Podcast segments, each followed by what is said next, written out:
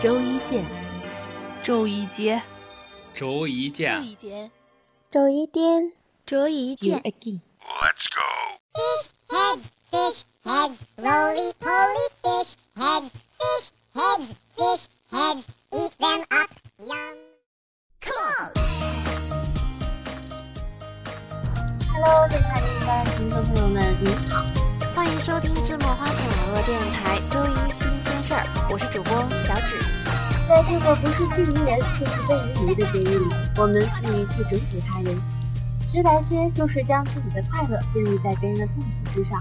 而被愚弄的人虽然上了当，但还是面露微笑，以显示幽默和大度。当然，也有些人借着愚人节这层烟雾，去向自己心仪许久的人告白。有时告白话一说出口，告白者一见气得有些尴尬，便哈哈一笑，说愚人节快乐。可他的心啊，有一种。愚人节的活动各式各样，但大家可知道愚人节的由来？每年四月一号是美国、英国和其他一些西方国家的愚人节。这一天，任何人都可以想方设法去哄骗或愚弄他人，不管认识不认识，随意说谎而不脸红，甚至搞恶作剧。据欧洲文献记载，愚人节最早起源于法国，后传遍欧洲。据说，因为耶稣被于愚人们定死于十字架后，后人为了纪念耶稣不幸被定死，便定于每年四月一号为愚人节。后来又有人认为，欧洲各国流行愚人节的风俗起源于一五六四年法国改革立法之时。当时，法国那些反对把元旦从四月一号改为一月一号的人，普遍受愚弄。法国人把这一天受骗上当的人称为“四月的鱼”，意思是受骗者像小鱼一样容易上钩。典型的场景做法是布置假环境，你可以把房间布置得像过圣诞节一样，也可以将其布置得像过新年一样。当客人到来时，则齐声祝贺他们圣诞快乐或新年快乐，借此捉弄对方。在愚人节的聚会上，有一种做假菜的风俗。有人曾经描述过一个典型的愚人节菜谱。这是一道色拉，莴苣叶上撒满了绿胡椒，但是把叶子揭开后，才发现下面原来是五粒金鱼酒。第二道菜是烤土豆，其实下面是甜面包蟹和鲜蘑。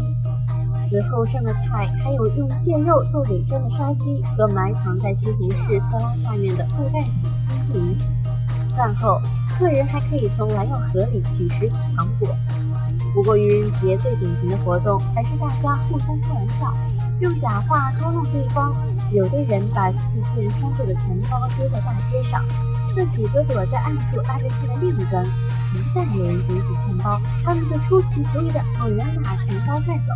还有人把砖头放在破帽子下面，搁在马路当中，然后等着看谁来了会踢他。小孩子们会告诉父母说自己的书包破了个洞，或者脸上有个黑点。当大人们俯身来看时，他们就一边喊着“四月傻瓜”，一边笑着跑开去。凡此种种，如果你信以为真，那就是上了大当。当然，如果你真受了愚弄，也不必大发起火，最好拿出点绅士风度，一笑置之，这才符合愚人节与人为善的真谛。如今的愚人节在美国已主要是淘气的男孩子们的节日了。也有一些典型的恶作剧，需要你在那天格外注意：把时针倒拨一小时，把盐入糖瓶里，用细绳拴住一个钱包，把钱包放在走道上。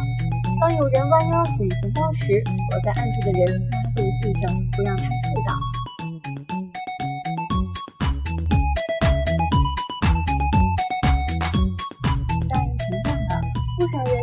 借愚人节来为大家开玩笑，但有时玩笑开得太大，就会适得其反。二零一三年，非典型肺炎在香港蔓延期间，香港一名中学生利用从民放新闻网的网易形式改装，在自己制作的网站里发出一则假新闻，指因为 SARS 在香港蔓延，所以香港需要宣布成为疫区，海陆空交通要道及时封闭。此外，有关报道一指，当时香港的行政长官董建华因不能好好处理疫情而向中央政府请辞。这一则愚人节笑话新闻本来只经过 ICQ 给他自己的同学，但有同学信以为真，把链接再散播给其他人，并迅速在网络传播，并引起公众恐慌，纷纷涌往超级市场购食物。港府于是立即召开记者招待会辟谣，并拘捕有关的学生，并控令在明知萨斯是疫病情况下发布有关他的虚假信息罪名。事后，该学生被判监入狱。所以说，听众朋友们，愚人节娱乐归娱乐，若过度寻求刺激去追求快乐，或许会造成意想不到的伤害。记得把握分寸，然后尽情狂欢吧。这期节目愚人节到这里就要结束了，感谢您的收听。如果您对我们的节目有什么建议，可以加入我们电台听众群幺八五二三五五九五。如果你也和我们一样拥有一个电台梦，也可以加入我们电台考核群三零四二五四四六八。我们在这里期待着与您的相遇。我是主播小指，让我们下期再见。